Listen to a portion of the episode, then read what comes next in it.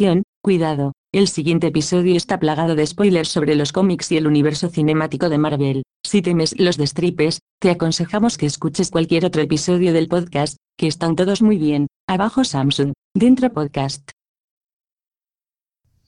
Hola. Hola. Vale, Ahora os escucho, pero os escucho desde los altavoces. Ahora tengo que ponerlo en mis auriculares. Un momento. Ok. A ver, ¿hablad ahora? Hola. Hola. Hola. Perfecto. Muy bien. Ahora, Eh, voy a bien. ponerlo en modo estudio. ¿Vosotros me escucháis bien? Sí, Sí. Dani, ¿qué tal? bien, aquí estamos. Muy bien. Bueno, bueno, bueno.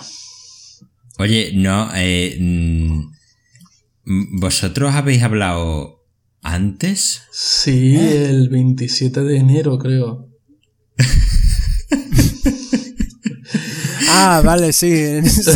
Sí, es, es probable que no hayamos tenido ningún tipo de contacto hasta No, ahora. No sé si hemos, yo creo que sí hemos hablado por chat, ¿no? No sé, yo es que siempre me imagino a Pablo vestido con un traje de chaqueta y, moviéndose, moviéndose, moviéndose en coche con un maletín todo el, todo el día. Sí, con mi seguridad privada. No, que va, que es va. la imagen. Bueno, supongo que a todos Vaya. nuestros oyentes les interesa saber qué es de tu vida, Dani. ¿Todo bien? Sí, estoy teniendo mucho éxito con un dibujo que he hecho de Peblo. ¿De Peplo? Ah, el de Pedro Sánchez con Pablo. Sí, Yo sabía que ese dibujo lo iba a petar, tío. Es muy bueno. Sí. pues está teniendo mucho éxito, sí, me está sonando el móvil todo el tiempo. Te lo podemos promocionar aquí en el podcast. Yo creo que podrás conseguir una visita. es, lo que necesito, promoción de ese dibujo. ¿eh? Y cre- cre- crearme fama a partir de ese dibujo. Oye, tío, quién sabe. En un currículum al final uno tiene que poner todo. Va- Vamos a crearle una fanbase a Peblo. Hombre, claro. En fin. No sé, hablando de cómics, pues viene perfecto. Sí, nosotros lo ponemos como, como parte de la documentación del programa. Ya, si eso. Sí, sí, notas del episodio. Bueno, Pues, en fin, el tema es así como un poco general. Ujú. eh, cómics. Eh, realmente eh, siempre habíamos tenido la idea de hacer algo en plan diferencias entre lo que está pasando en el universo cinemático y, y los cómics. Eh, yo por mi parte soy un completo desconocido, de- desconocedor del universo Marvel. Todo- desconocido del universo Marvel. Sí, sí, to- todavía no me he tenido que revelar mi identidad. Sí, que el personaje de Pablo Anaya todavía está oculto. Sí, voy con el- la chaqueta y el maletín. Todavía. Eh, Hombre, yo es lo que digo siempre. Yo de, de primera mano tengo poca experiencia, pero tengo muchos conocidos y mucho y miro mucho el tema de las noticias y tal, entonces estoy informado, pero pero de primera mano poco. Bueno, más que yo seguro. Está bien. El invitado de hoy es alguien que conoce a gente que lee cómics. Es- y que dibuja a Peblo. Sí, señores, eso es lo que hace. Pues... mm, ¿Qué iba a decir? Ah, sí, bueno, el universo cinemático y no solo de Marvel, porque ahora el de DC también está interesante. Bueno, sí. Eh, Quizá quizá yo- es lo que digo siempre, me llama un poco la atención que parece que lo que por un lado pretenden los de Marvel hacer con sus series, lo pretenden hacer los de DC con sus películas, que es un tono así más serio, más, más sobrio. Y, y sin embargo, lo hacen al contrario. Eh, en series DC bastante más Marvelita, digamos, bastante más absurda, más, tiene menos miedo a, al tema de los trajes, los superhéroes, y sin embargo en, en Marvel todo es muy crudo, muy humano, muy oscuro, muy adulto en sus series. Entonces, Mm. mm, no sé, es curioso. A mí siempre me ha llamado la atención. Y es justo eso. Además, con la producción de Netflix, pues hay un toque ahí de sobriedad extra. ¿Qué series hay de cada una en Netflix? Eh, bueno, en realidad, que Arrow, Arrow y Flash están en Netflix no son de Netflix. Lo que pasa es que, ¿no? tú sabes, tienen la, pero de, pero las de, las de Marvel sí son producción de Netflix. Y hombre, se nota mucho en la, en eso, en el tema de la producción, de lo, de la calidad de vídeo, de, de actores, de, que es, vamos, muy, muy, muy superior a, a las series de DC porque es una serie que se toma en serio, que, que se nota que hay un trabajo detrás. Las de Arrow y Flash no es que estén mal ni mucho menos, porque de hecho son muy rollo cómic, son muy absurdas, muy...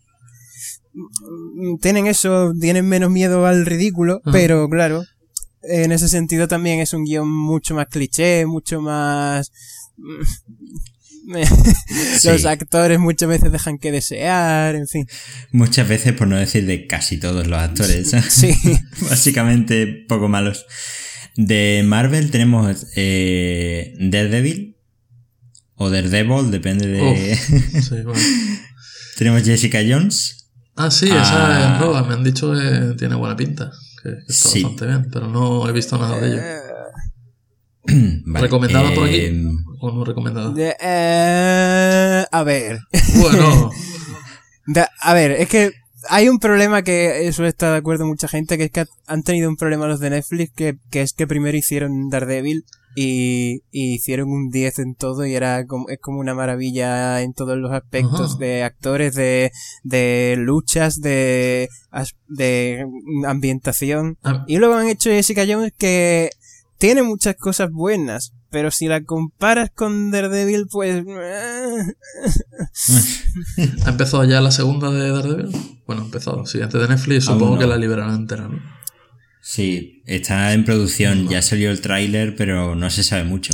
Supongo que es un poco lo mismo. También tienen la vara de medir muy alta y están esperando que pueda haber Claro. un batacazo. Sí, además también tienen un- mucho miedo a- al tema del, del tono, porque a la gente le gustó mucho el realismo, entre comillas, de Daredevil, de que es muy humana, muy, muy cruda, y sin embargo, mm, ya tocan temas de, de los cómics que, requieren más fantasía, más absurdo, y por lo visto los de Marvel no saben muy bien qué hacer con las series, porque quieren mantener el éxito que tuvieron con la primera temporada de Daredevil, pero a la vez quieren ser fieles a los cómics, entonces están un poco Mm. perdidos. Claro, porque es que ahora les toca en Daredevil, les toca meter ninjas y meter cosas así. Claro, es que Daredevil siempre está rodeado de esto, de ninjas, de... Claro. te choca con la, con la parte mm, relativamente realista que tenía antes, que tenía la primera temporada. Por- Porque, Vamos, los hecho- malos de la primera temporada eran como más normales de la calle. Sí, Básicamente- eh, es sí, mafia. Sí, mafia, Ajá. básicamente. Y sin embargo ahora pues sí, sí, toca ya que si Electra, lo- Mm. La Mano, que es una organización de ninjas, eh, con poderes, en fin, todo un poco así más... Eh, The Punisher también. Bueno, pero eso, pre- precisamente Punisher es lo que pretenden, lo que Sí. quieren conseguir. Van a meter a Punisher, supongo que precisamente porque, porque es el, la bandera de lo, de lo oscuro y crudo y, Sí. y, y dramático de, de Marvel. ¿Hay algún crossover entre la de Daredevil y otras?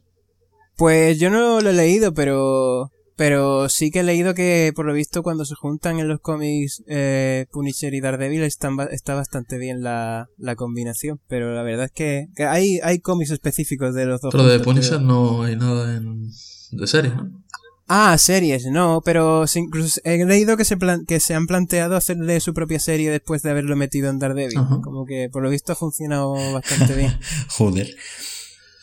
Vamos, porque ha, ha habido una polémica que es que en principio iban a ser cuatro series independientes y, luego una serie grupal de los personajes más callejeros y eso de, Una de serie Marvel. en plan Avengers, pero de... Claro, eh, iban a ser eh, primero Daredevil, después Jessica Jones, después eh, Luke Cage.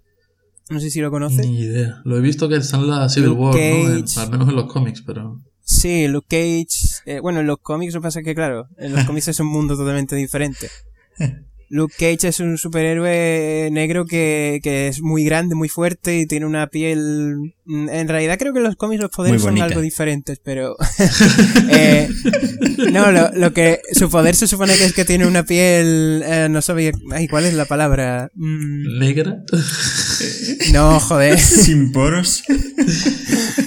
que no la puedes eh, atravesar, joder, que es muy resistente. Ah, es eh, impenetrable. eso. Superman. Bueno, pero sin no tan tocho. Ah, vale. Sin Y- rollo ser de acero. Y siempre se lo ha caracterizado porque por lo visto era un héroe muy ligado a la calle, el tema de los problemas, la problemática social, las drogas, lo, lo, ayudando a los chavales pandilleros a que salieran de los mundos estos oscuros y eso. Y yo personalmente conozco poco al personaje porque cuando he conocido cosas ha sido ya de cosas más recientes de Marvel en las que tiene otro papel muy diferente. Porque, es ya otra historia muy diferente. Pero, y después iban a hacer el cómic de Puño de Hierro, no sé si lo conoces. Mm, no. Puño de Hierro es el problema que tienen ahora mismo los de Marvel, que es un, una especie de artista marcial, pero que concentra toda su energía mística en sus, en sus puños para golpear y está muy ligado con todo lo místico, los demonios, las, los, la gente que viene de otra dimensión, en fin, cosas así. Entonces los de Marvel no sabían si hacerlo tal cual o quitarle de aquí y de allá para que fuera algo también más realista. Ya te digo que están un poco perdidos con las series por culpa del éxito de Daredevil. Yo no, el caso es que yo no creo que haya diversidad, o sea, no creo que esté mal que haya diversidad en las series. No todas las series pueden ser súper oscuras y súper humanas. Tiene que haber un poco de chicha. Sí, bueno, de, de hecho ya tienen fuera de Netflix la, la de Agentes de S.H.I.E.L.D. Claro, esa es otra. Que esa es de bastante más del tono de, de Flash y Arrow, por ejemplo. Es bastante menos digamos que tiene un guion bastante menos sólido y eso es menos no te la puedes tomar tan en serio, pero a la mm. vez son más es, más emocionante en cierto sentido, es más personajes de así muy rollo cómic, superpoderes y tal, más, mm. más evidentes. Además mucho más mucho más relacionada con, con el cine. Hmm. Mucho más. Pero al menos lo que se ha visto hasta ahora en el universo cinemático, si es cierto que no hay mucho misticismo comillas, ¿no? Es todo muy científico. Eh, tiene poderes y tal, ¿no? Y está Thor, que es un dios, pero... Sí, bueno, muy científico. Y aún, con, y aún con todo, Thor lo han intentado justificar como un planeta y un sí, todo más explicadito. más que en los cómics creo que era algo mucho más místico eso. De hecho, es rollo... siempre me ha recordado un poco al caso de Wonder Woman en DC. Es, es Mm, plantear el rollo este de los dioses y tal, casi como una religión en sí misma en dentro del universo. quizá la que se aparta un poco de esto sería la nueva esta chica, la bruja escarlata, ¿se llama? Sí, bueno, incluso la bruja escarlata parece que te lo están planteando más como unos poderes mutantes. Digamos de. Sí, aunque intenten evitar la palabra mutante por el tema de los derechos.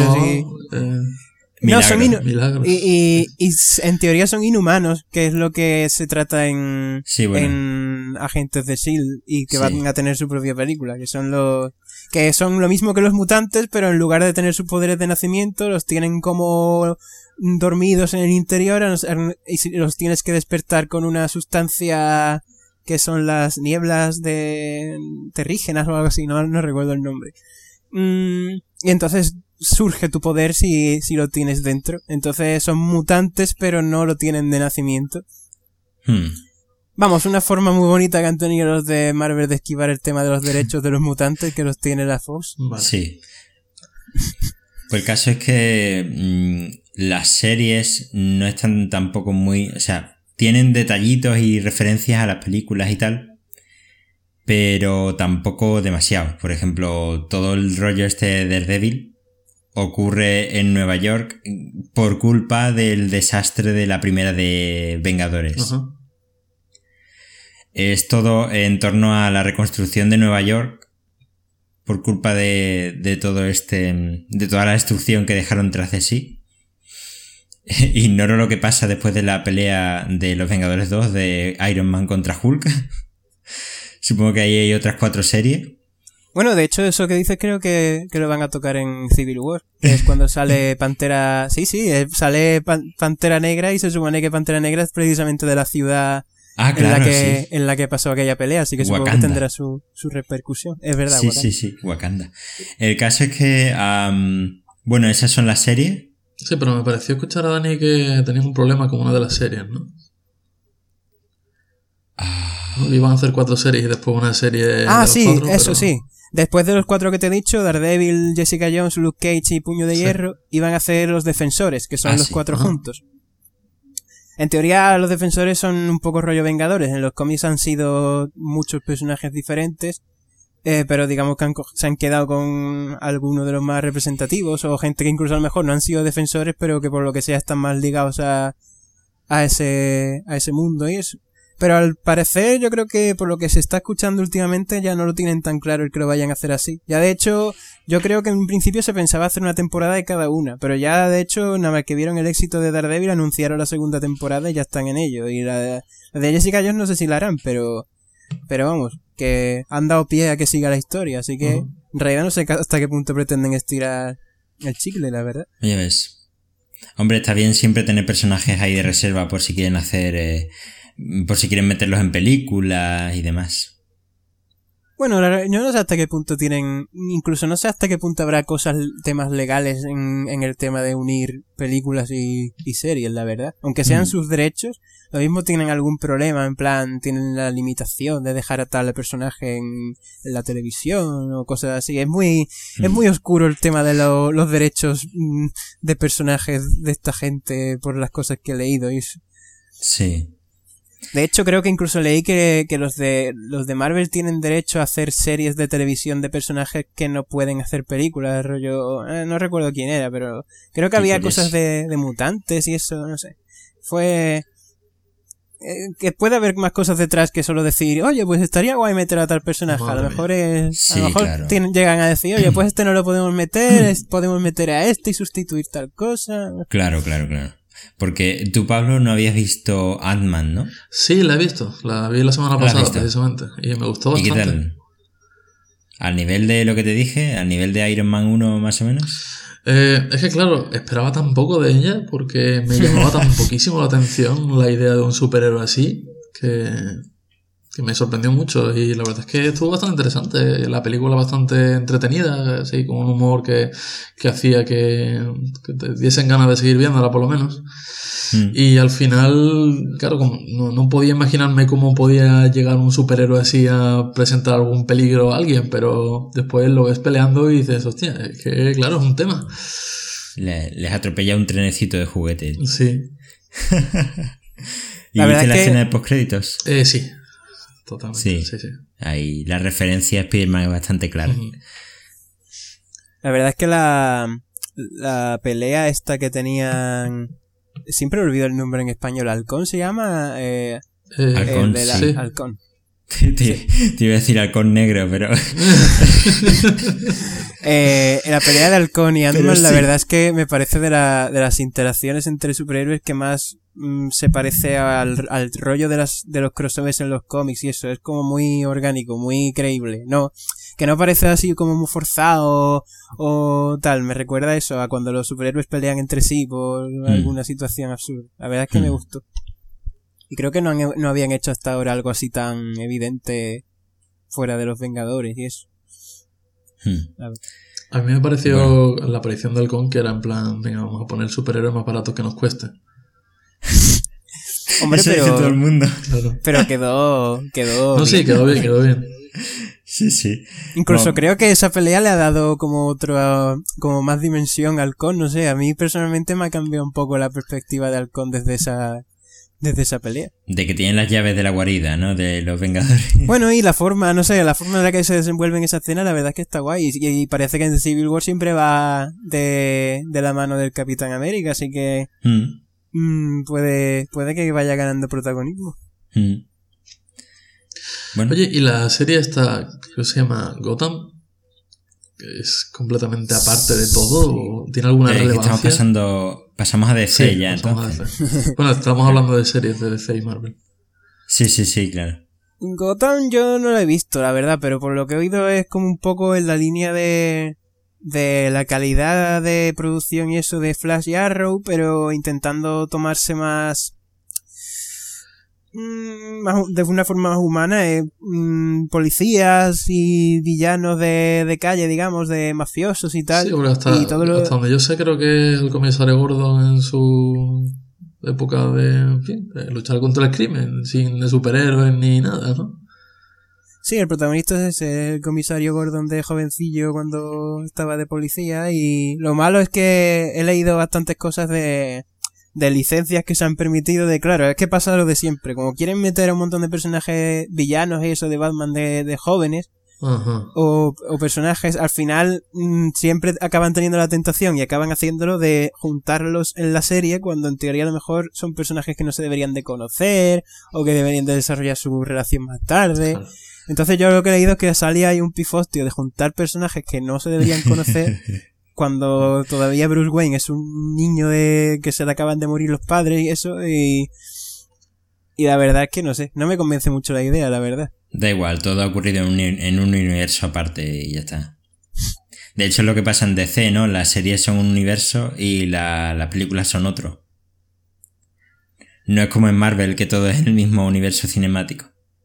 Yo creo que ahí no estuvieron muy acertados y no, y fue por falta de previsión y eso. Aunque sí es verdad que a pesar de que yo estaba bastante pasota con Batman y Superman, el tráiler este último es verdad que me ha llamado la atención. Y principalmente porque me ha gustado mucho la forma de, de presentar a Wonder Woman y eso que...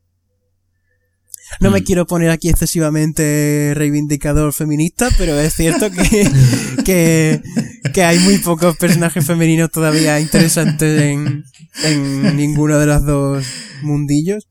Pero ¿se puede ser feminista con el traje que le han puesto a Wonder Woman? ¿O no nos vamos a meter en ese charco? sí, se puede. Es que el problema es el tono, simplemente. Es que a Wonder Woman la veo que parece que la han planteado un poco con el rollo normal, lo que debería ser la superheroína normal, como los otros dos. Sin embargo, por ejemplo, ves Supergirl y ves si ves, sí es bastante panfleto. Sí, eh, eh, Tiene mucho de, de, mensaje, de intentar dejar una, una, especie de mensaje feminista, pero está tan forzado y tan. Y, y te lo dan tan mascadito que queda ridículo. Sin embargo, por ejemplo, no sé, en Jessica Jones simplemente pienso, vale, pues es una tía pasota, no sé qué, y no, no pienso que intenten dejarla de guay o que intenten, ¿sabes?, denigrar al mm. personaje masculino para dar a entender que una mujer también es válida. Son mensajes que no me gustan de Supergirl, por ejemplo. Sí, y el Supergirl es que cada episodio prácticamente es un discurso feminista distinto, que no está mal en sí mismo. Y lo que debería de ocurrir es eso, es lo que digo, que me gusta mucho Wonder Woman porque parece un personaje así muy, muy, mm, que no la hacen depender de, de, que es un personaje femenino y me gusta. Además parece, eso, le, le meten un tono bastante épico en el tráiler de Batman a todo el universo este, parece que lo quieren empezar de cero pero bastante, bastante fuerte. Muy badass. A mí lo que me sigue pasando con la película esta es lo que siempre comento, que es que no veo la batalla esa de Superman contra Batman. Hombre, porque siempre está lo mismo, es un poco como, se basa un poco como lo mismo de los villanos de los superhéroes, que como no los quieren hacer daño, o no quieren matarlos, o no quieren lo que sea, pues se tienen que limitar. Entonces si tienes, por un lado, a, a Batman desatado con todos sus artilugios y tal, intentando hacer todo lo posible contra un titán que no quiere hacerle daño, que no quiere dejarlo parapléjico para el resto de sus días o, destrozarle el cráneo con el pulgar, pues... no sé, le pestañea y le fríe. Claro, pero ahí está un poco la cosa, ¿no? En que, en que Superman es como el, el Adalid de la bondad y del y de la sosez y que Batman es un, tío bastante más oscuro Superman pretende noquearlo pero no matarlo es que tampoco es, el argumento en sí de la película así que en lo en los en el cómic del regreso del caballero oscuro eh, que es de donde sale la idea del enfrentamiento y eso se supone que Batman se prepara con un traje de la hostia y se prepara con con armas de, de kriptonita y eso, porque se supone que la, la ha producido, ¿cómo se dice? La, la ha hecho, ha hecho como kriptonita sintética, digamos, a partir de los restos de no sé qué, en fin. Como que se ha preparado muchísimo a lo largo de los años para, para ese momento. Vale. Sin embargo, en la película, al ser algo de todavía de joven, porque el regreso del Caballero Oscuro, no sé si lo sabes, es la, es el tema de, de Batman de casi de anciano volviendo al traje por la situación que hay en Gotham y eso y en fin eh, una historia que no es la digamos que no es que hayan cogido el concepto del, del cómic tal cual sino que han cogido el concepto del enfrentamiento entre ellos dos y de y de ciertos elementos sueltos el traje el, y tal. Pero pero la verdad es que la idea de la serie a mí, a mí me gusta y además me gusta eso de que no quieran ceñirse a, la, a una idea particular de una saga o de un cómic en concreto de DC, sino que hayan cogido conceptos nuevos y se hayan inventado ahí un, un, una idea propia de eso de que la gente tenga a Superman como un dios y, Hmm. y Batman lo vea como un como una amenaza y tal, eso me Lo que también tengo entendido es que a Superman en las últimas películas han ido rebajándole poco a poco un poco ese nivel dios, hacerlo un poco más flojito porque es que si no petaría a Batman con un meñique. Yo es que creo que lo, creo que lo escuché hace poco. Eh, nos olvidamos de que Superman en sus inicios movía galaxias. O sea, que- no sí, solo en- recuerdo la escena esto de viajar atrás en el tiempo dando vueltas alrededor de la Tierra. Sí, pero que, que eso no es nada comparado con los poderes originales de Superman. Que. Superman evitó, no sé si es que evitó la colisión entre dos galaxias o algo así, moviendo una de ellas. Yo qué sé, una cosa. Ya, bueno, en los cómics siempre se les va la pinza con la escala de poderes. Con Hulk, eh, yo, yo las cosas que he leído que ha llegado a hacer Hulk porque su fuerza se escala con su rabia o algo así, es- ha, ha hecho cosas mm, de decir, pero qué cojones, ¿No sabéis? ¿No sabéis A mí lo que siempre me ha sorprendido hablando de Hulk es eh, con toda la infinidad de universos que hay, ¿no hay ninguno en el que haya muerto? No, nadie ha conseguido matar a Hulk. Si mueren todos, Hmm. muere Superman, muere Batman, mueren todos. En, to- en algún universo eh, mu- acaba muriendo, pero Hulk, Pues ahí ya no sé. Hulk muere en nadie ha encontrado la que- kriptonita de Hulk. Ahí con Hulk la verdad es que estoy bastante verde. Yo sé Ah. que... Vale. Si, si os juro que no había pensado... ¿Me creéis? Bueno, eh, Vale. que, que no, en serio, que no sé gran cosa. Sé que tiene una saga de que se lo envían. Vamos, de hecho, en la Civil War de los cómics, como es un enfrentamiento, realmente es una guerra por la cantidad de superhéroes absurda que hay entre un bando y otro y tal. No es como lo que parece aparente ser la película, que es una escala bastante, bastante, bastante, bastante más pequeña. Mm, en los cómics se deshacen de, de Hulk con, con una, porque en una trama previa creo que lo habían enviado al espacio o algo así. Y vamos, en realidad era un tema de quitárselo de en medio porque claro, si pones a Hulk en uno de los dos bandos, pues Claro. destrozas al otro, básicamente.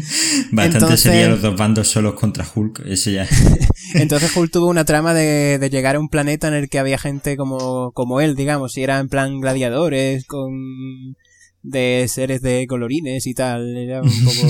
Se, Planet- se supone que es lo mismo que han hecho a menor escala con el final de la segunda de los Vengadores.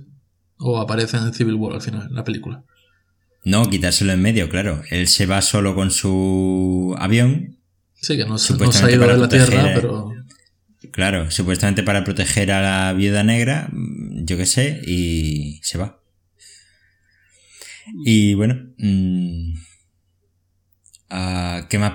Bueno, hablamos de, de Civil War, Venga. porque ahí hay tela. A ver, entonces, según tengo entendido, eh, ha habido mucho revuelo porque el argumento de Civil War, todo lo que se ha podido ver en un tráiler, es flojillo, es como muy distinto Yo- en plan claro, yo- amiguetes. Yo creo que más que flojillo lo que, lo que pasa es que la gente se queja porque el concepto es totalmente diferente del, de la idea de los cómics, pero vamos, que, que el concepto de los cómics es era inviable totalmente y cualquiera que pensara que se podía hacer no, no tenía, no, no lo había pensado mucho, yo ¿De, creo. de qué concepto Y- hablamos exactamente? Eh, eh, en los cómics, bueno, creo que Paco lo había leído más reciente que yo, así que a lo mejor te lo puede explicar mejor. Ese, los cómics eh, se basan en la idea de que de repente se lía parda eh, con unos superhéroes que estaban haciendo más o menos el chorra. eh, acaban eh, haciendo explotar a, a un mutante que se llama Nitro cerca de un colegio y matando a muchos niños. Entonces eh, la gente se empieza a enfadar y, y comienza a surgir el movimiento del acta de registro de superhéroes que es que los superhéroes tienen que estar eh, registrados en alguna parte, eh, tiene que constar su identidad secreta, es decir, que deje de ser secreta, y estos superhéroes tienen que estar entrenados por el gobierno como si fueran eh, policías con poderes. Entonces aquí los, los dos bandos serían, eh, por un lado, eh, Iron Man, eh, junto con Spider-Man, y otros muchos más, pero estos dos son los más, digamos, abanderados de ese movimiento, que están a favor del acta de registro, ¿vale? Y de hecho Iron Man es el que se junta con muchos senadores y se mete en politiqueo y demás. Y por otro lado, el otro bando sería, el, no sé si lo llaman la resistencia o cómo, que sería liderado por el Capitán América, que son los que no, que defienden la libertad de permanecer ocultos, de no sé qué. Entonces lo que pasa es que se van peleando, se van dando de leches y bueno, básicamente es eso, dos bandos peleándose. este registro qué solucionaría? ¿Qué impediría, ¿Por qué impediría que alguien vuele a un colegio? Claro, esto, sí. No, lo que pasaba era que unos, un grupo de superhéroes, no sé si recuerdo que eran los Young Avengers, eh, tenían como una especie de programa de la tele en el que se dedicaban a cazar villanos. Entonces, supuestamente, la cosa, sí, era como una especie de programa en directo, no sé muy bien, no recuerdo muy bien cómo era, pero era algo así. Lo que pasaba era que iban estos a lo loco, que eran además superhéroes jóvenes que supuestamente no saben bien lo que hacen y con su inexperiencia y con su forma de actuar hacen que, pues eso, pelean al lado de un colegio de niños. Entonces eso es lo que pasa, la gente se enfada y quieren que con este acta de registro los superhéroes estén entrenados y digamos que actúen más seriamente, como si fueran empleados del gobierno. Claro, entonces al estar registrados no solo las actuaciones estarían bajo la orden directa de, de las del, gobierno, sino que además las consecuencias que hubiera de daños materiales, de daños de cualquier tipo personales, eh, recaerían directamente en la persona que fuera culpable, como que los, los problemas estos que suele haber en los superhéroes de destrozar edificios y eso, pues digamos que tendrían un responsable directo que, que tendría que, que responder ante ello, que no, que no habría ese problema precisamente que de los encapuchados, digamos, de, de, que si hacen algo y peleando contra el villano y se piran, pues nadie responde por esos daños o por esos... Claro. O por esos efectos secundarios y esos daños colaterales. Sí, más o menos es eso. Lo que ocurre es que, bueno, a Tony, bueno, no sé hasta qué punto contamos el argumento aquí. Eh, yo creo que sí, que ponemos alerta de spoiler y adelante. Sí, porque en realidad no creo que se parezca mucho tampoco la trama de la película, por lo que... Claro. Lo que ocurre es que a Tony se le empieza a ir la pinza, eh, bueno, junto con, junto con a Ray Richards, ¿no? El científico de los Cuatro Fantásticos, pero eso es otra historia. Se les empieza a ir la cabeza y lo que montan es una especie de, de cárcel en otra dimensión super tocha. Sí, y a los rebeldes que van capturando los meten ahí y supuestamente las condiciones son infrahumanas. Entonces, pues ahí empieza ya a ver un poco los dos lados, ¿no? De mm, el lado bueno y el lado malo de, cada bando. Pero también, eh, a ver, son superhéroes, al fin y al cabo, que no debe ser fácil tampoco atrapar a un superhéroe y mandarlo a una cárcel, ¿no? O sea, que aunque haga algo malo y esté registrado, uff. O sea, si Hulk hace algo malo, yo lo hago presidente, ¿eh? no tengo problema. sí, puede ser. Eh, casi toda la saga, no sé llamarlo saga o cómo llamarlo, eh, trata de... Bueno, trata, sí, va de esto, de, de los que están a favor del acta de registro, buscando a los rebeldes, o como se llamen, que están ocultos, y siempre planeando escaramuzas y demás para liberar a los que tienen ya rehenes. Eh, y no sé, ocurren muchas pequeñas cositas, muchos pequeños detalles. entre pelea y pelea a Spider-Man le, le, zurran bastante. Primero le zurran unos, después le zurran otros, porque Spider-Man cambia de bando así a la mitad, más o menos. Según tengo entendido, Spider-Man le hacen revelar su identidad, ¿no? Sí, bueno, él mismo como él le debe mucho a Tony Stark, porque Tony Stark le compra con trajes bonitos y caros. Eh, esto es literal. Entonces se pone de parte de Tony Stark y para, digamos, para convertirse en uno de los mayores abandonados del movimiento del acta de registro, él se revela ante la gente. mm, ¿qué pasa? Luego cuando descubre todo el rollo este de la cárcel, eh, decide que él está del lado del capitán, entonces es cuando le pega a, eh, entonces cuando después de haberle pegado al capitán, le pega a Iron Man. Bien. Aquí todo el mundo pega a Speedman. Y bueno, después lo que hay es una gran batalla entre los dos grupos. Y ya el final que lo cuente Dani. Bueno, realmente no, no recuerdo. La verdad que no recuerdo gran cosa más que el concepto general, pero vamos, que, que la clave de todo es que en los cómics había una gran cantidad de superhéroes, por no decir una mayoría, de identidades secretas. Sin embargo, si nos vamos a, al universo actual de cinemático de, de Marvel, nos encontramos con que identidad secreta habría una si la si introducimos a Spider-Man y No porque va y porque va a entrar nuevo. Sí, en teoría Mm. está Ant-Man y eso, pero Sí, bueno, pero al nivel de relevancia de, de ser algo súper mm, grande y súper... Eh, por, por otro lado, también es cierto que en Agentes de S.H.I.E.L.D., lo que pasa es que... eh, Bueno, no sé hasta qué punto... En Agentes de S.H.I.E.L.D., como se trata mucho el tema de los inhumanos, mm, eh, que lo que dije antes, imagínate unos mutantes, bueno, imagínate unos mutantes, no hay que añadir mucho más. Vale. Imagínate unos mutantes, pero llámalos inhumanos.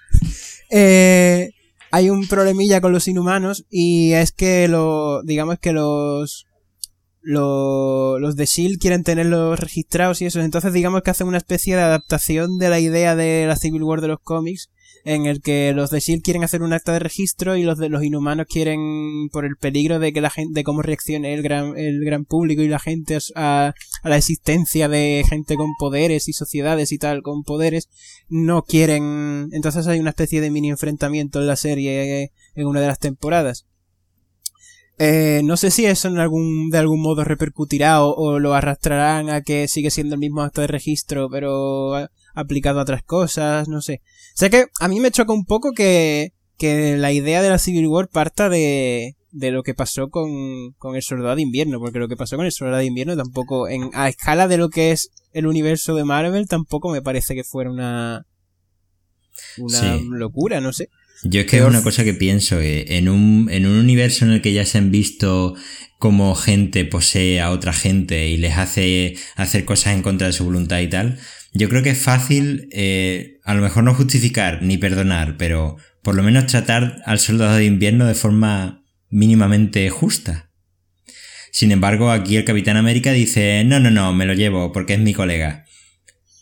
Bueno, Ya se habían visto No también sé. roces en la segunda de los Vengadores entre Iron Man y el Capitán. sí. Porque, bueno, siempre sí. realmente, ¿no? Siempre Sí. han intentado mantener ahí una relación un poco de vaivén. Es que Tony Stark la lió muy parda en la última. Bueno, pero luego lo arregló. Ya, ya, pero. Bueno. Ya es un poco eso de, de tirar. Hombre, yo, yo personalmente es cierto que si quieren hacer, que si querían hacer tantas películas y estirar tantos años el tema de los superhéroes, yo pienso que deberían haber empezado a lo mejor por otra idea y haber esperado a tener más personajes para hacer la Civil War. Que entiendo que lo que pretenden es hacer todo el tema este ya de Thanos y eso como algo ya mucho más grande y épico y tal, pero no sé. Es que entonces, no sé. Vale, que a mí me parece bien que llamen Civil War algo que no tenga nada que ver prácticamente con la Civil War de los cómics. Me pare- no, vamos, me, me parece bien, porque es como es una adaptación, pueden hacer lo que ellos quieran. sí, pero, no el sé. concepto realmente se mantiene, que son dos bandos divididos.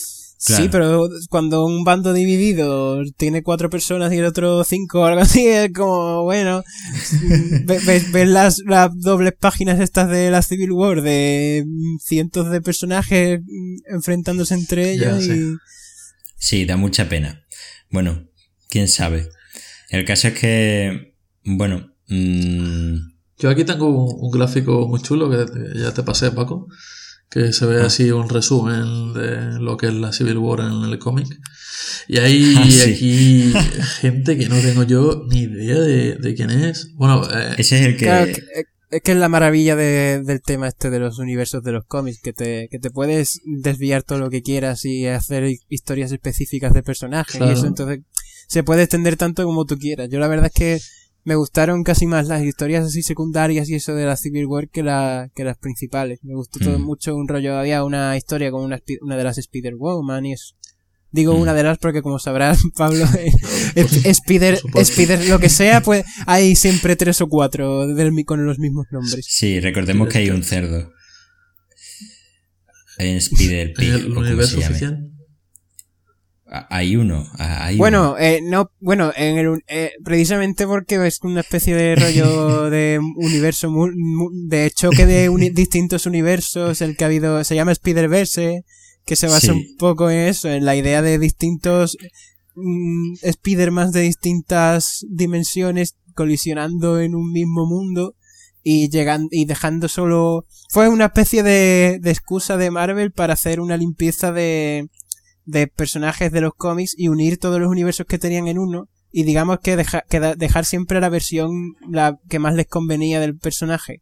¿Sabes? Si tienen un- el universo Ultimato y el universo Noir, que es uno así como de cine negro, y el universo normal, y resulta que el de un personaje, llamémoslo Pepito, y resulta que el Pepito Noir es el que más le gustaba a la gente, pues con esa, con esa especie de guerra, pues mataban o se deshacían de los dos que no son Noir y hacían que fuera al universo normal el Pepito Noir. Qué truco, chaval. En fin. Pero bueno, Spider, eh, Spider cosas hay de todo. Incluso el tío Ben fue un Spider-Man. No jodas. Eh, Sí, hay ahora- un universo que no muere. Oh, evidentemente. Pero entonces Spider-Man no Igual se hace que- Spider-Man. Mm, Bueno, Peter Parker. Bueno, eso. hace Peter Parker no se hace Spider-Man. Claro, Igual que claro. existe la famosa Spider-Gwen que Exacto. ahora tanto éxito tiene. Que ya hay una, una Gwenpool. La habéis visto, ¿no? una Deadpool que es Gwen Stacy. Ah, vale. Bueno, Sí, sobre Ay. Deadpool. eh, había peli, ¿no? Eh, sí, O sea, está. No sé si ya la han súper terminado de rodar.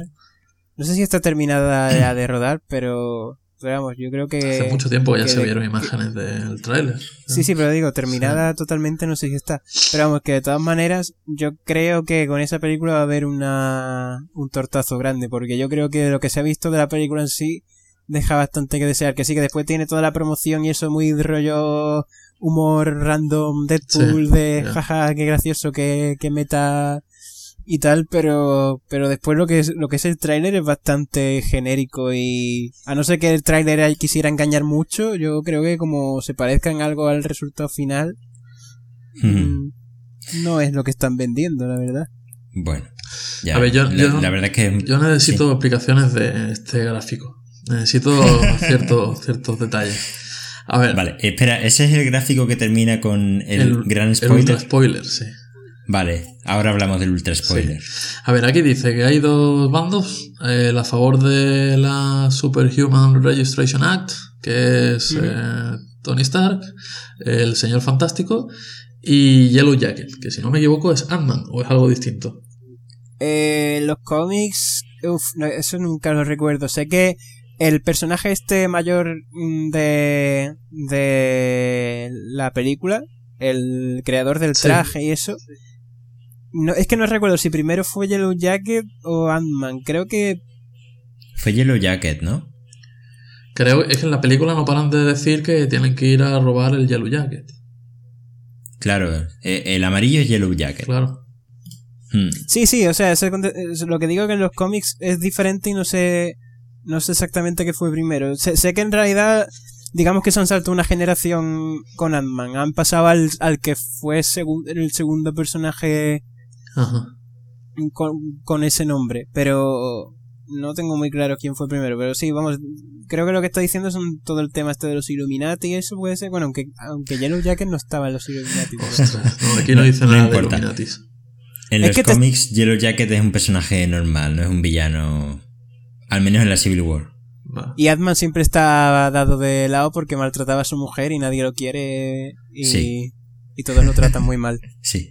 Bueno, y dice que en contra está el Capitán América eh, y los mejores amigos del, del Capitán América que son Falcon y Luke Cage.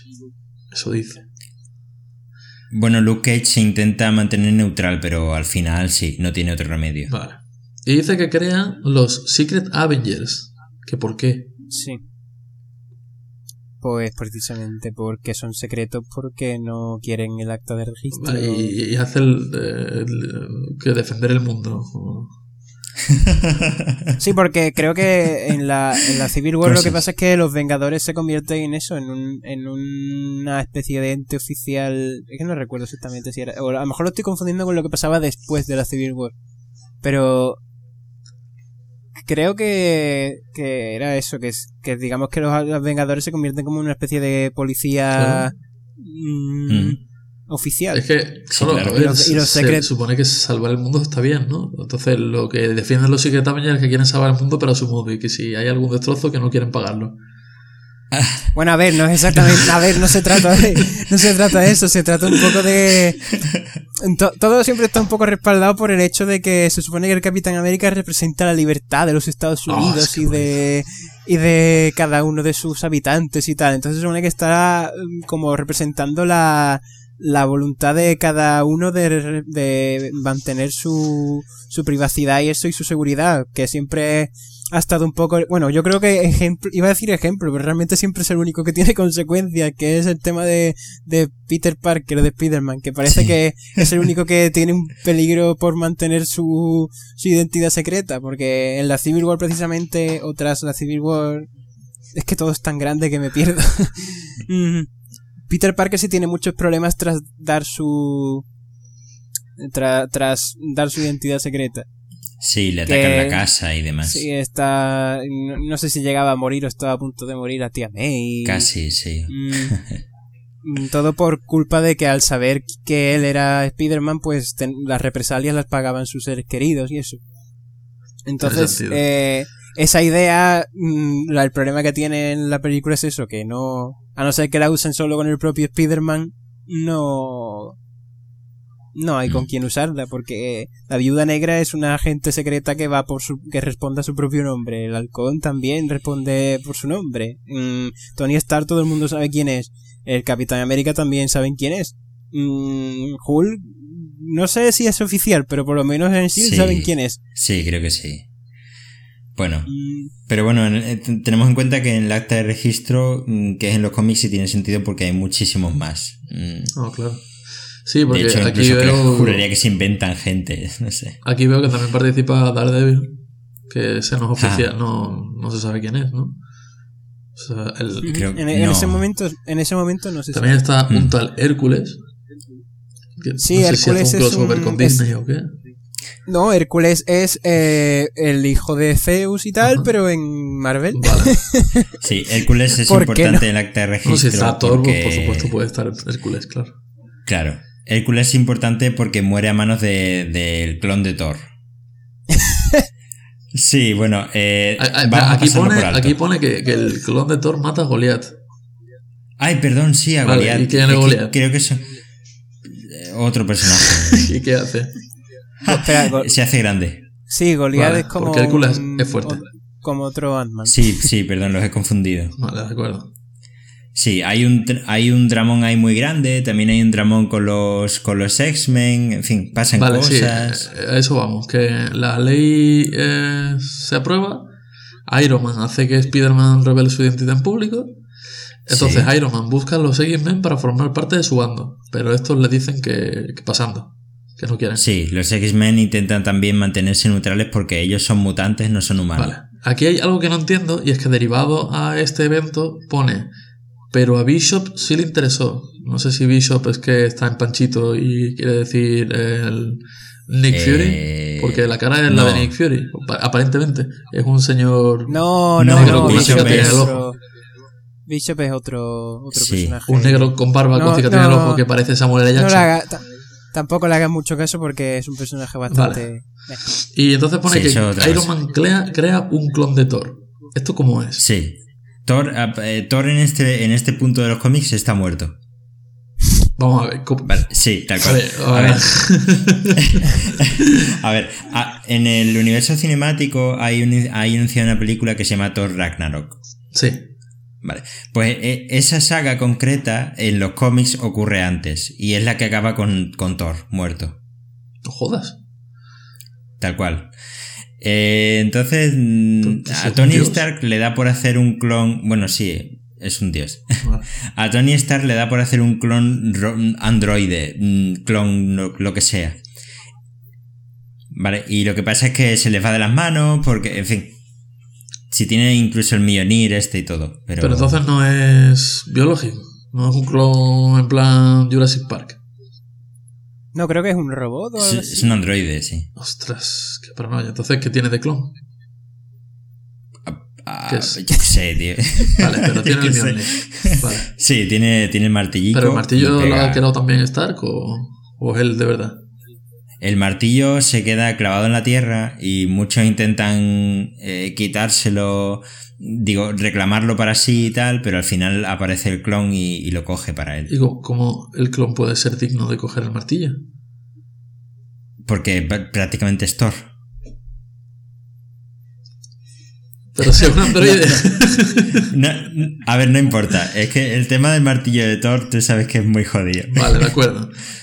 Eh, entonces, hay una batalla entre todos y el clon de. Thor mata a Goliath. Exacto. Y entonces aparece el escudo del Capitán América, porque es todo en plan dibujito. El escudo del Capitán América con una carita triste y pone tristeza. Supongo que aquí viene lo que tú has dicho de Dramón. Sí, es un dramón. Vale. Eh, la muerte de Goliath, de, de Goliath eh, afecta a mucha ¿Era gente. carismático o qué? No especialmente, pero la gente le quería mucho. ¿Cómo lo mata? Además, gracioso. Bueno, Thor básicamente le abre un agujero en el pecho.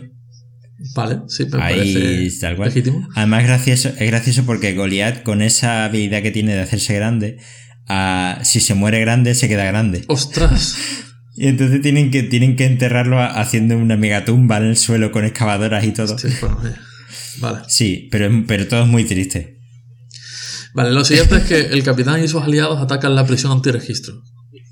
Eh, Exactamente. Que en esta prisión están aquellos que se han negado a registrarse y lo han pillado. Sí, sí. Vale. Pero por- ah, ah, Ahí ya está Spider-Man con el capi. ah, vale, sí, vale, de acuerdo. Pero el ¿qué te iba a decir? Me he despistado, he escuchado algo y me he despistado. No importa, pasa. Eh, ah, sí, en esa prisión también están eh, gente mala que, hay- que hayan hecho algún destrozo. Villanos. No, no sé, porque si el Capitán América es un tío guay y ataca una prisión para liberarlos, espero que allí no haya nadie malo. Sí, es que, es que también hay una prisión. eh, Es que es un tema muy raro. Es que también hay una prisión eh, paralela de villanos Ah, que están. eh, ¿te, acuerdas lo que ocurrió aquí en España con la amnistía fiscal? ajá. De que tú has hecho algo malo, pero dices, eh, yo he hecho algo malo, voy a repararlo. Y te perdonan y ahora eres de lo bueno. Vale, de acuerdo. Vale, pues más o menos ocurre eso y los quieren convertir en cazacapas, como los llaman. Entiendo. Entonces, lo de los villanos es eso y lo de la prisión de la zona negativa, creo que se llamaba, es otra, es otra cosa. Vale. Y después viene el batalla final todos contra todos. Exactamente, esa es la Que cosa. no sé si hay alguna relevancia o no, pero los iconos son distintos. En el del ataque en la prisión de registro se ve como una especie de edificio que es una cuadrícula de 4x4 y en la batalla final todos contra todos se ve como un edificio alto que podría ser tipo Torre Stark, ah, en plan rascacielos, en plan, no sé, edificio de... se- serán ocho filas de dos cuadritos cada uno, en plan edificio alto. Ti- No sé, ¿Tiene no lugar en algún sitio específico esa batalla? O... No sé. ¿Dani? No, no recuerdo, creo que era una batalla. ¿En mitad del campo? Era por o- ahí, por ahí perdido, ¿no? Ah. ¿Y están todos juntos físicamente? En plan campo de batalla. A ver, no son todos los superhéroes, pero son bastantes. Pero están todos Sí. allí junticos peleándose entre ellos. Ahí, ahí. Y que se- Estamos que- hablando que- de, ¿cómo- cómo- de- de- Como tú eh, estás en tu equipo y de repente miras al frente, te ves a no sé cuántos superhéroes y dices, venga, yo voy a por ese. Bueno, de hecho, parte también de la de la trama de los cómics es precisamente que se, se plantean el dilema de estar enfrentándose contra otros superhéroes y de y de no querer estar haciendo eso y de lo- del trauma que le supone después. Vamos, de hecho se supone que hace bastante daño en el mundo de los superhéroes la Civil War una vez ha pasado. En las tramas siguientes tiene mucha repercusión todo lo que pasó en la Civil War en, lo- en las relaciones entre superhéroes y eso. Mm. Precisamente porque están se ven obligados a enfrentarse entre ellos cuando en realidad no quieren. Se supone que es por fuerza mayor. Claro, ellos en, en realidad, eso, están obedeciendo órdenes, pero no les gusta, obviamente. Ellos siempre hacen eh, alusión a que eh, están cazando a sus propios amigos. Entiendo.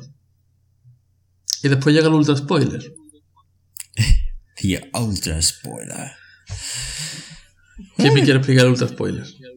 Dani, No sé de qué estáis explica- hablando. eh, explica eh, eh, qué es el gran cambio al final de la Civil War.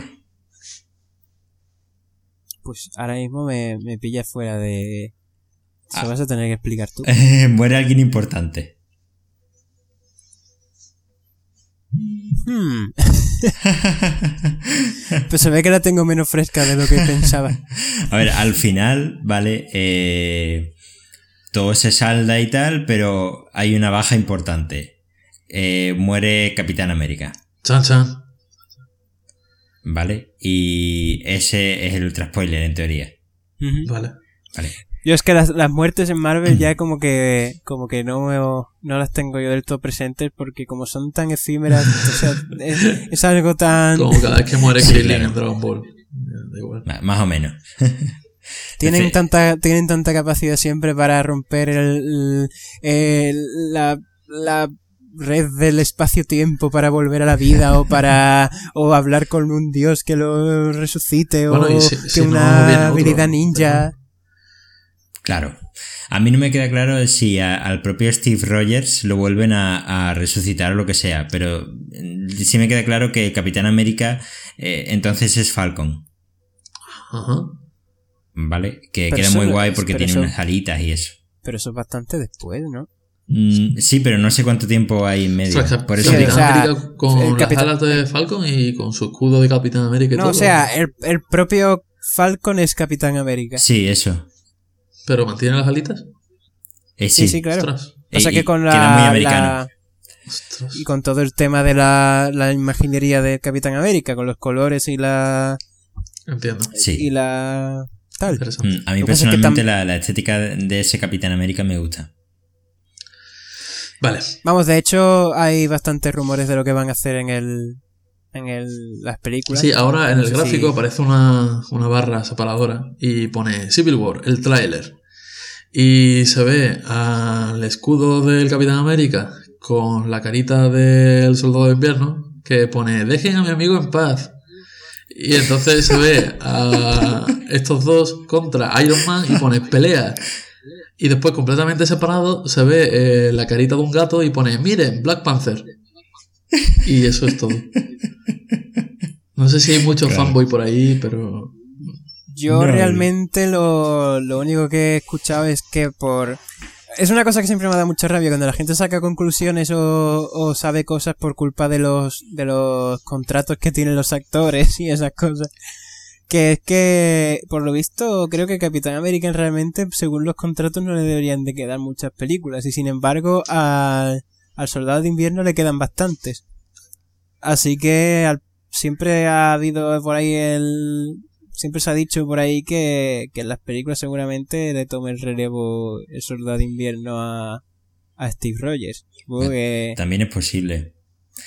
Bueno, el caso es que yo, bueno, mm, yo creo que va a ser, eh, la conclusión va a ser justo al contrario de la de las películas. Yo creo que si bien en los cómics muere Capitán América, eh, veo posible, e incluso casi deseable, que muera en la película Iron Man. No, tío, no, no, no. ¿Esto qué es? A ver, sería una buena ¿Regeneración forma- democrática o qué? Y pasan a los nuevos. Sería, se- sería una buena forma de despedir al. de despedir en, en todos los sentidos que se os ocurra a, a Robert Downey Jr. No, sí, que le saldría más barato, eso seguro. Sí. y en el trailer la Y- verdad es que le da una, una buena manta de palos. Claro, no solo eso, sino que en todo momento te, te lo dan de que como que te dé penica, ¿no? En plan, yo también era tu amigo, no sé qué. Y creo que. Y creo que también sería un, un golpe que tendría mucho efecto en la sala de cine. Hostia, ya te digo, pero es que además me resulta. Cuando de repente todo me, me- me parece claro. que sería mucho más relevante que muriese Tony Stark que que muriera el Capitán América. Yo creo que. mm, Sí, yo creo que. eh, Para mí, eh, lo que me gustaría, que no significa que desee la muerte de Tony Stark, pero lo que yo creo que realmente me gustaría que pasase es que lo matasen, pero sin la intención real de matarlo. O sea, matarlo en plan cuando ya todo está bien, pero pasa lo que sea y la diña, ¿sabes? Como casi por error. Como eh, el, me ha recordado, no es exactamente así, pero me ha recordado el final de Spider-Man, la última, me parece. La, la muerte de. La de la muerte de Gwen Stacy. Gwen, sí. Que fue en Sí, pues algo así, tío. Porque ha sido justo Algo en el así, algo así. momento. Eso es, eso es. Algo de que parece que ya todo va a estar bien, Sí. pero pum, de repente se le cae un edificio en- encima. Bueno, pero ahí realmente tienes un poco lo, todo el tema comercial y eso de que también sabes que dudo muchísimo que, Tiene tirón, que sí. los de Marvel que los de Marvel se vayan a deshacer en ningún momento de, de Robert Pero es verdad que Robert Downey Jr. aparte- siempre ha sido muy capullete con el tema del dinero y esas cosas.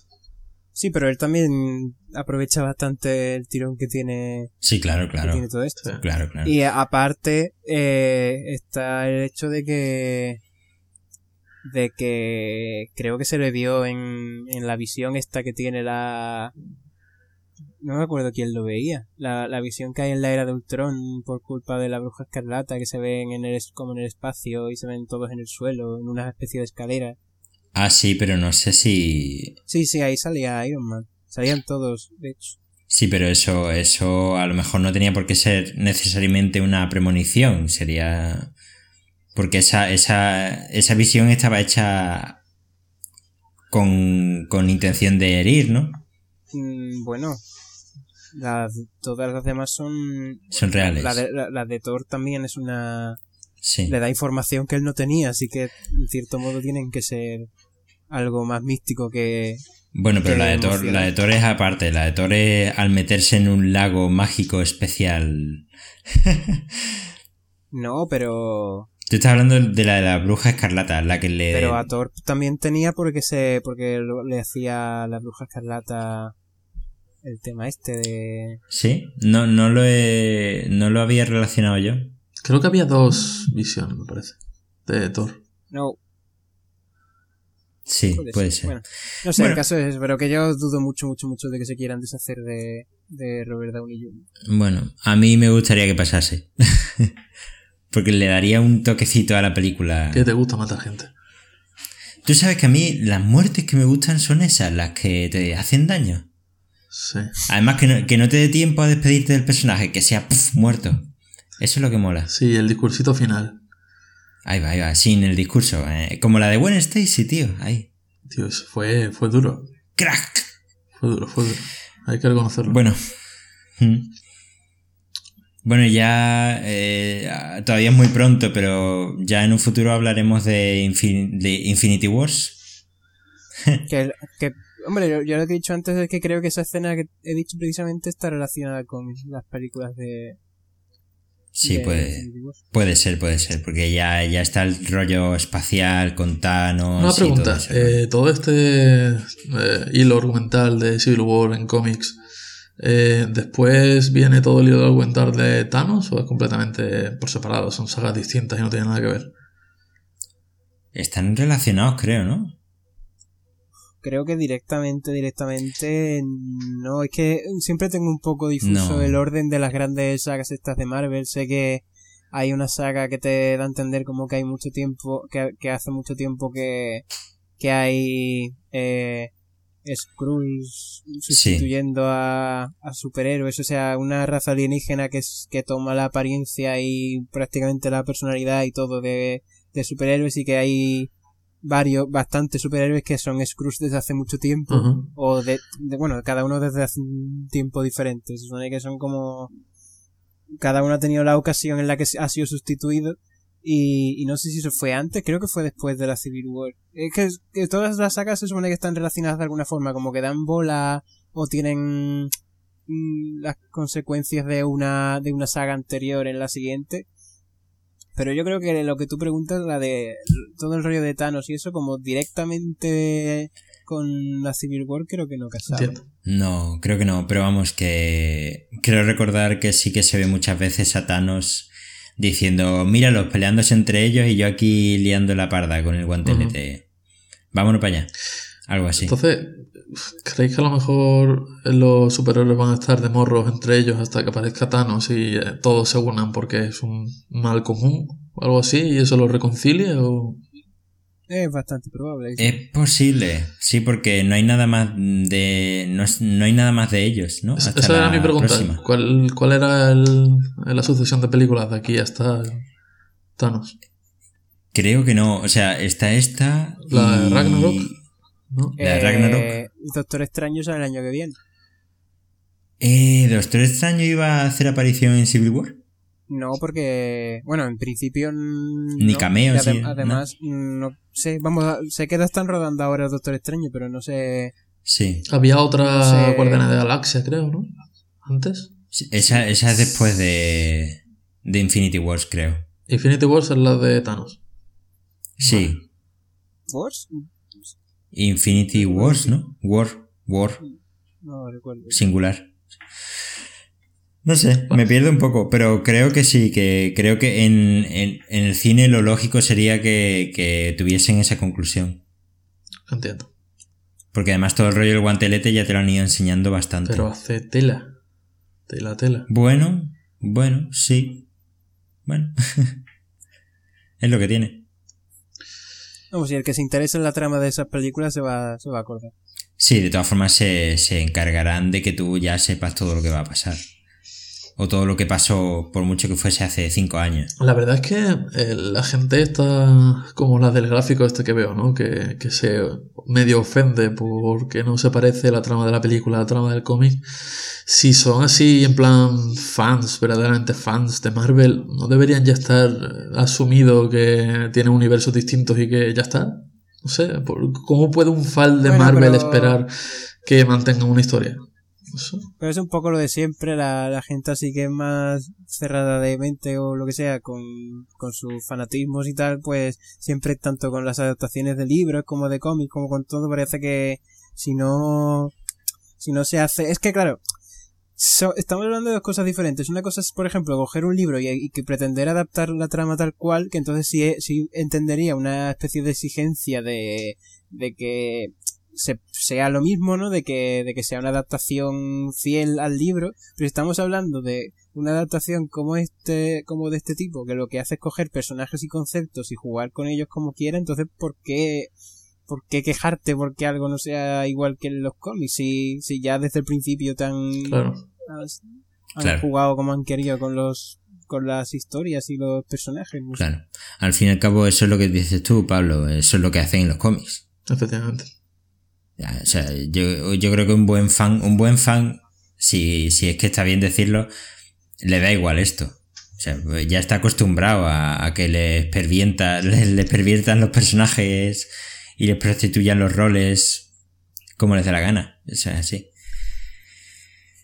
Que tampoco se puede considerar eso, es simplemente otro universo en el que ocurren cosas distintas y ya está. Pues sí. Una última preguntita que se me ocurre. Eh, Spider-Man sale en Civil War. eh, se supone que no iba a tener mucha relevancia porque había llegado demasiado tarde el tema de los derechos y tal, ¿no? Si estás hablando de la peli, Sí. Sí, sí, en la peli ahora. Yo creo que, que están jugando un poco a marear la perdiz y que Mm, no, no se sabe gran cosa de, de Spider-Man, porque dicen unas cosas, después hacen ciertos comentarios que dan a entender otras, mm, se escuchan que sí, comentarios que han hecho los propios actores sobre el personaje o tal, cosas que se han dejado caer, entonces parece que, unos parece que cuenten como casi con un protagonismo como personaje principal de la película, otros parece que hablen de un cameo de segundos, otros de una referencia. Entonces yo creo que, que eso lo habrán hecho queriendo para, para que la gente nos dé claro. Vamos, de hecho se ve que están cuidándose bastante de que no se haya visto absolutamente nada de Spider-Man todavía. Ayer, pues, por ejemplo, eh, vi la noticia de que estaba el rumor de que ya se había desvelado el traje de Spider-Man de la película de Civil War, que era el de el que le hace a Iron Man, con, con patitas detrás. ¿Ah, sí? Sí, eso dicen. Bueno, un poco raro llevar eso al cine, pero No sé, pero definitivamente si va a usar ese traje no, no creo yo que haga un traje para segundos.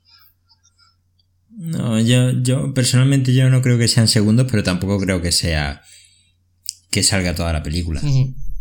Creo que será más bien un par de escenas, lo que sea, y lo quitarán de en medio de alguna manera. Puede ser. ¿Quién sabe? A ver si desvela su identidad, porque si, si la desvela, la película de Spider-Man va a ser. No, no la, no la va a revelar, vamos, porque ya de por sí acabo de leer hoy una, una, vamos, aparte de por lo, por lógica, porque acabo de leer hoy una, una entrevista al Tom Holland este, al que va a hacer de Peter Parker, y dice que, que la película, la primera película de Peter Parker, es que me ha hecho gracia lo que ha dicho, ha dicho algo así como que va a ser una especie de película independiente de gran presupuesto. Es como que va a ser una película muy centrada en la vida de Peter Parker y sus dramas como Peter Parker. Mm, digamos que eso, una, una película más humana en ese sentido, a pesar de ser Spider-Man. Pues mira, precisamente por que- eso me encajaría más que revelar esa- su identidad. Es- Bueno, pero eh, si revela su identidad le quitas gran parte de los dramas que tiene Peter Parker por ser Peter Parker. Bueno, pero todos los dramas Sí, se son- convierten en Peter Parker. Ya no hay dramas de Spider-Man. De- Ya.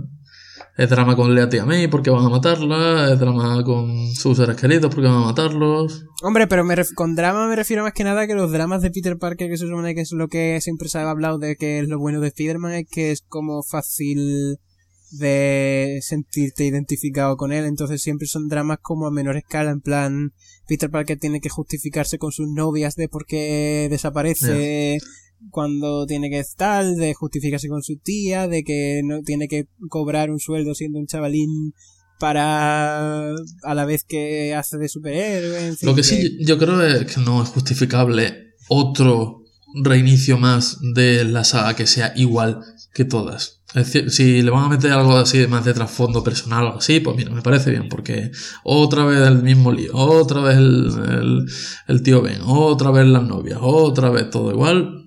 Bueno, en teoría este va, va parte de estar empezado, así que no creo que... Bien, bien. Claro, Que ten en cuenta que ya, que ya lo vemos como Spider-Man. Vamos, además, ah, seguramente harán lo que se, lo que leí una vez, harán el típico, una especie de introducción en la intro o algo, lo típico, cuando estén los créditos a lo mejor hacen un resumen visual o algo, me, me imagino Sí. yo en la primera de Spider-Man o... Sí. Pero definitivamente parten con todo lo anterior, ¿no? Las dos últimas ya no existen. mm, Vale. No. Me parece bien. que me va. parece bien. Bueno.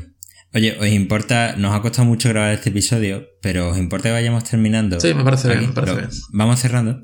También por no alargarlo mucho. Sí, sí, me parece bien. Vale. Pues nada, yo por mí la verdad me, me quedo bastante satisfecho. Siempre es un tema pendiente este de los cómics, eh, enorme. Y siempre muy interesante. Recuerdo cuando jugué al juego este del móvil de Spider-Man, con todos los Spider-Man distintos de los distintos universos, y te pones a leer la descripción de cada uno y dices, pero madre mía, ¿cuántos universos de Spider-Man hay? Pues como decís vosotros, pues todos los que yo quiera. Puedo imaginar uno y seguro que existe. Así que muchas gracias a los dos por haberme aclarado el tema y veremos en la película que al final que sale. Bueno, agradecemos a Dani que haya venido. Muchas gracias por ser nuestro primer invitado y Gracias, Dani, gracias. seguramente volverás si tú quieres. me, me vais a sonrojar. Y Bueno. bueno, pues hasta aquí el episodio de hoy. Como siempre, si tenéis algún problema, pues em, no sé, nunca nos acordamos ni de Twitter ni de nada, así que Ah, bueno, el consejo que dimos la última vez, ¿no? Tú buscas Pixel Puffin Podcast y te sale algo. sí, es importante ponerlo de podcast porque Pixel Puffin es un- una empresa que no somos nosotros. sí, sí, sí, tú pon podcast Eso, y, eso. y ya, sí. Y bueno, pues comentarios, valoraciones, pues siempre están bien si queréis. Estrellitas de De iTunes, también. eh, valoración, Bueno, pues nada. en fin. Eh, buenas noches a los dos. Venga, Buenas noches. Venga, chicos. hasta Nos luego. vemos. Buenas noches. Adiós.